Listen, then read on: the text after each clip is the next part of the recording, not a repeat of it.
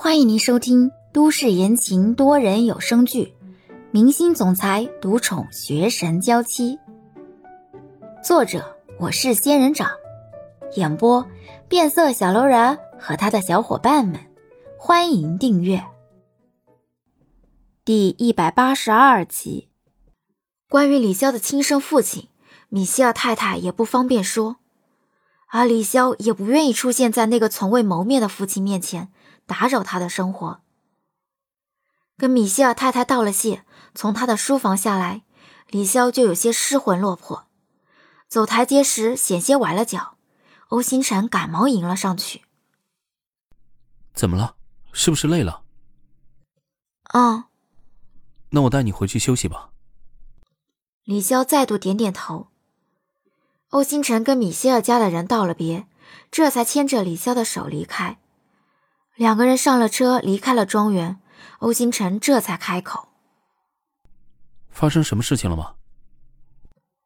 李潇把刚才书房里的事情都告诉了欧星辰，欧星辰也无比震惊。那你弟弟也不是肖腾飞的儿子？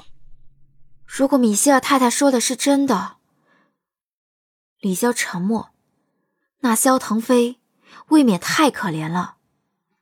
养了十二年的女儿不是自己的，养了十六年的儿子，也还不是自己的，而他被伤了一次又一次，完全不知情。不知情时，投入的感情越多，知道的时候才会越愤怒。我该怎么办？李潇抱着头，完全不知道该怎么办了，想证明妈妈的清白，可是。如果自己说了，就等于是把萧腾飞最后的一点希望都毁掉了。那个三口之家虽然容不下自己，可是他们三口人却像一家人。如果这件事从自己这里捅出去，那就真的太残忍了。不要着急，好好想想，总会有解决方案的。欧星辰，我该怎么办？你是想听我的意见，还是让我替你做决定？你的意见可能会左右我的决定，我想听听。说实话，事发突然，我也没有什么好的意见。但是我觉得你还是暂时的静观其变吧。你因为失去母亲、失去父爱，已经那么辛苦了。你也一直把肖勇当做弟弟，现在的你，大概也不忍心破坏这个家庭吧？既然不忍心。那就暂时不要采取行动了，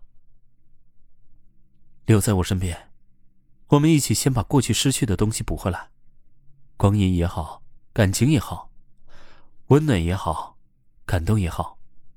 虽然我们现在都不能拥有亲情，但是我们现在拥有爱情，是不是？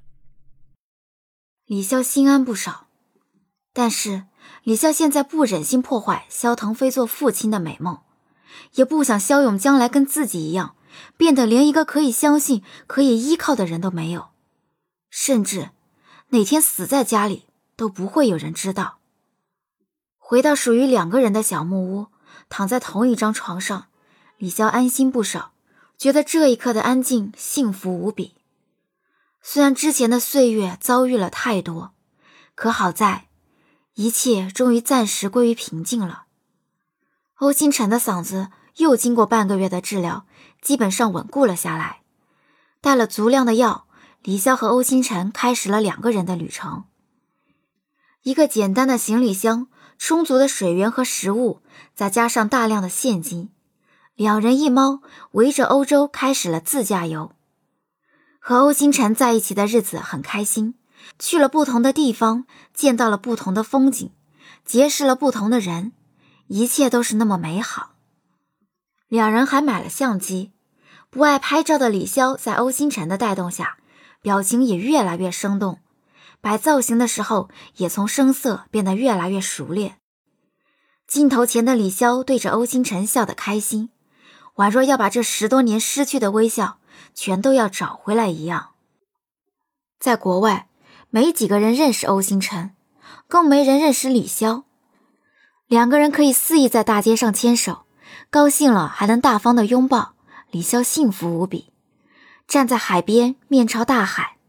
李潇双手做成喇叭状，对着大海开口：“妈妈，谢谢你生下我，我现在很幸福。”李潇和欧星辰在国外尽情的弥补两个人耽搁掉的青春时间，尽情享受旅游带来的快乐，走走停停，收集幸福。国内。孙云云春风得意，与赵旭的感情貌似十分稳定。对于繁忙的他们来说，每个月能有三四次私下见面聚餐的时间已经非常难得。而这一稳定现象只持续了两个月，就发生了变化。赵旭以各种理由不见孙云云，就算是见面，也都有其他女人在场。赵旭说话不如欧星辰委婉，也不会在意那些无关紧要的人的感受。揽着身边女人的腰，赵旭大方的给两个人做介绍。这位是孙家小姐孙云云，也是圈内的艺人，现在也算是一些新人的前辈了。那这一位是我们公司的新艺人，初出茅庐，孙小姐你可要多多提携他呀。孙云云黑脸看着这两个公然暧昧的人，什么新艺人？分明是新情人，什么提携，分明是示威。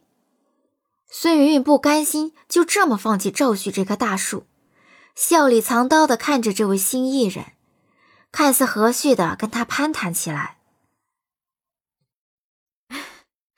多大了？什么专业的？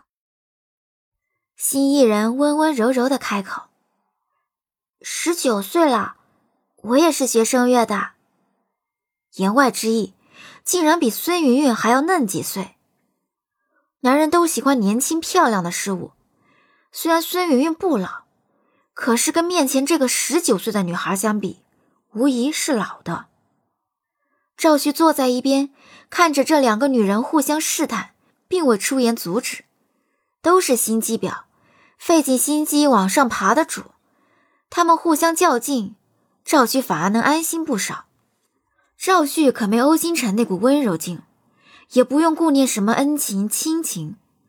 赵旭尊重所有艺人上位的方法，但是赵旭却不希望自己的另一半跟自己一样，是一个无所不用其极的人。赵旭相信，只要不断有女人出现，不用自己开口说停说拒绝，孙云云早晚会撑不下去，选择离开。孙云云和身边这位十九岁的女艺人不一样，孙云云想要的是赵旭的妻子的地位，而这个十九岁的女艺人只是想要攀附高枝，寻找出路。所谓光脚的不怕穿鞋的，就是这个道理。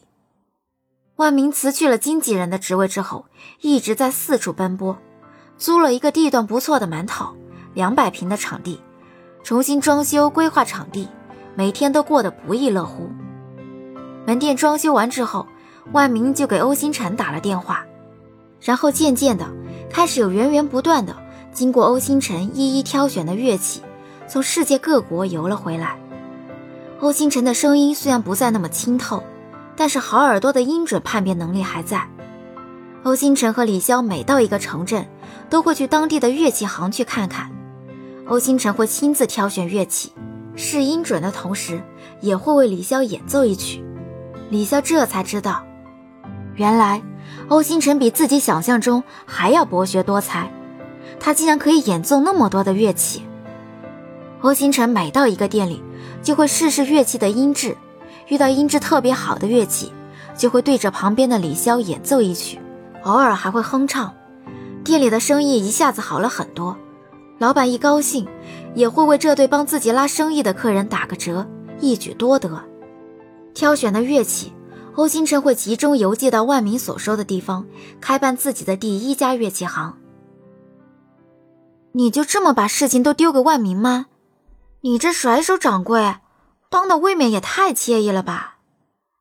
李潇有些替万民打抱不平。我们这是各有分工，各取所长啊。我在想，我们在国外挑选的乐器价格普遍偏贵。再加上关税、运费，价格就更贵了。那咱们的生意会不会不太好啊？